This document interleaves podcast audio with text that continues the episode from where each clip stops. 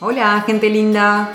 Bienvenidas y bienvenidos a Preguntas Poderosas, un podcast en el que nos vamos a hacer preguntas y vamos a descubrir el poder de hacernos buenas preguntas.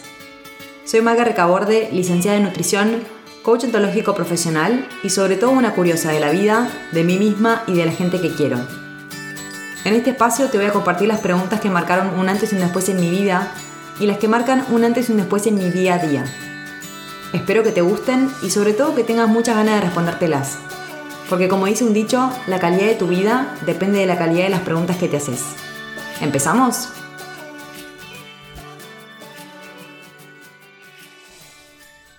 La pregunta poderosa que quiero compartirte hoy es, ¿qué quiero para este año? El 19 de marzo es mi cumpleaños. Voy a cumplir 36 años esta vez. Y algo que me encanta hacer todos los años, cuando se acerca este día, es una revisión de lo que fue el año que pasó y visualizar un diseño del año que tengo por delante. Y para ello, mi herramienta preferida es una que se llama La Rueda de la Vida.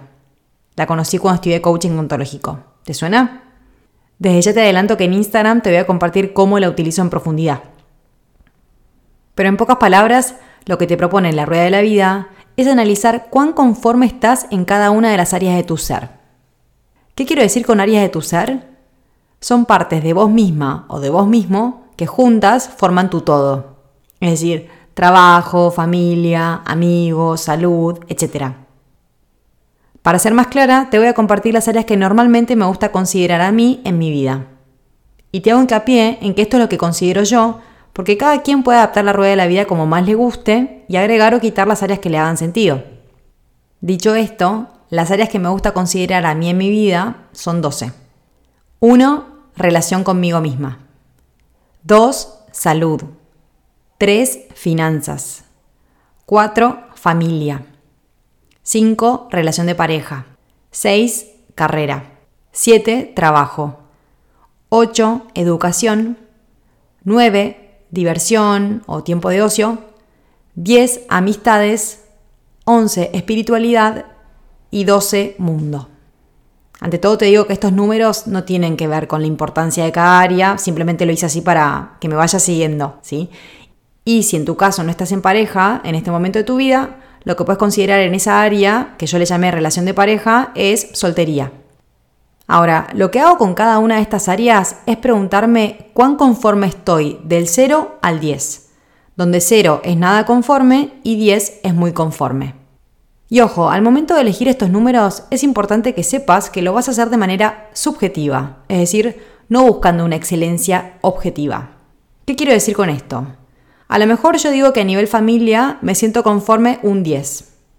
Y eso no quiere decir que me veo todos los días con mi familia o que nunca tengo ninguna discusión, sino que simplemente yo estoy conforme un 10 con la relación que tengo con mi familia. ¿Me explico?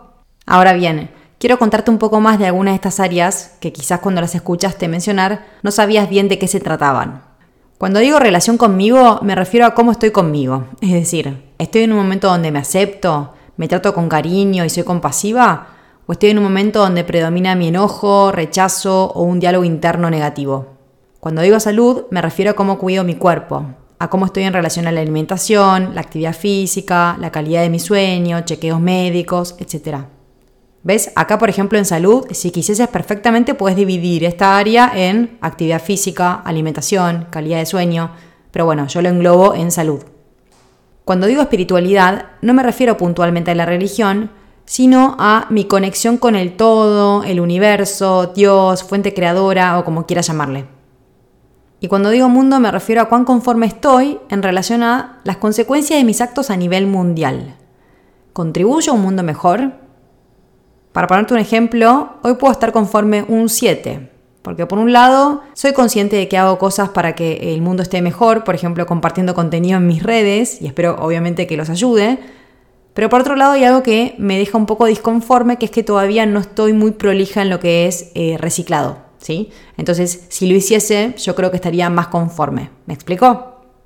Dicho esto, luego de identificar cada puntaje, lo que hago es ver cuáles son las áreas en las que estoy más conforme en las que estoy menos conforme.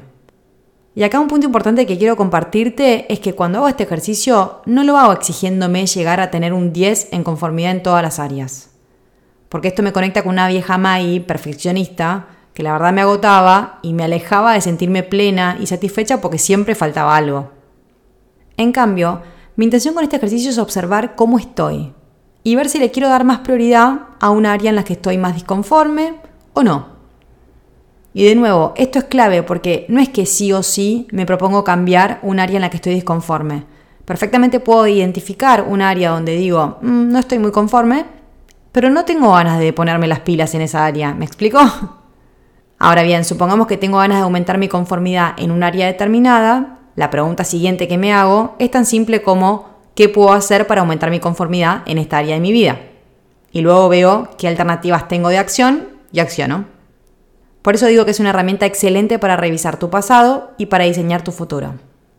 Y desde ya que la puedes hacer cualquier día de tu vida, no tiene que ser el día de tu cumpleaños ni cerca de él. ¿Qué te pareció? ¿La conocías? Te invito a que compartas esta herramienta con quien creas que pueda venirle bien y que me cuentes en mi cuenta de Instagram qué te pareció.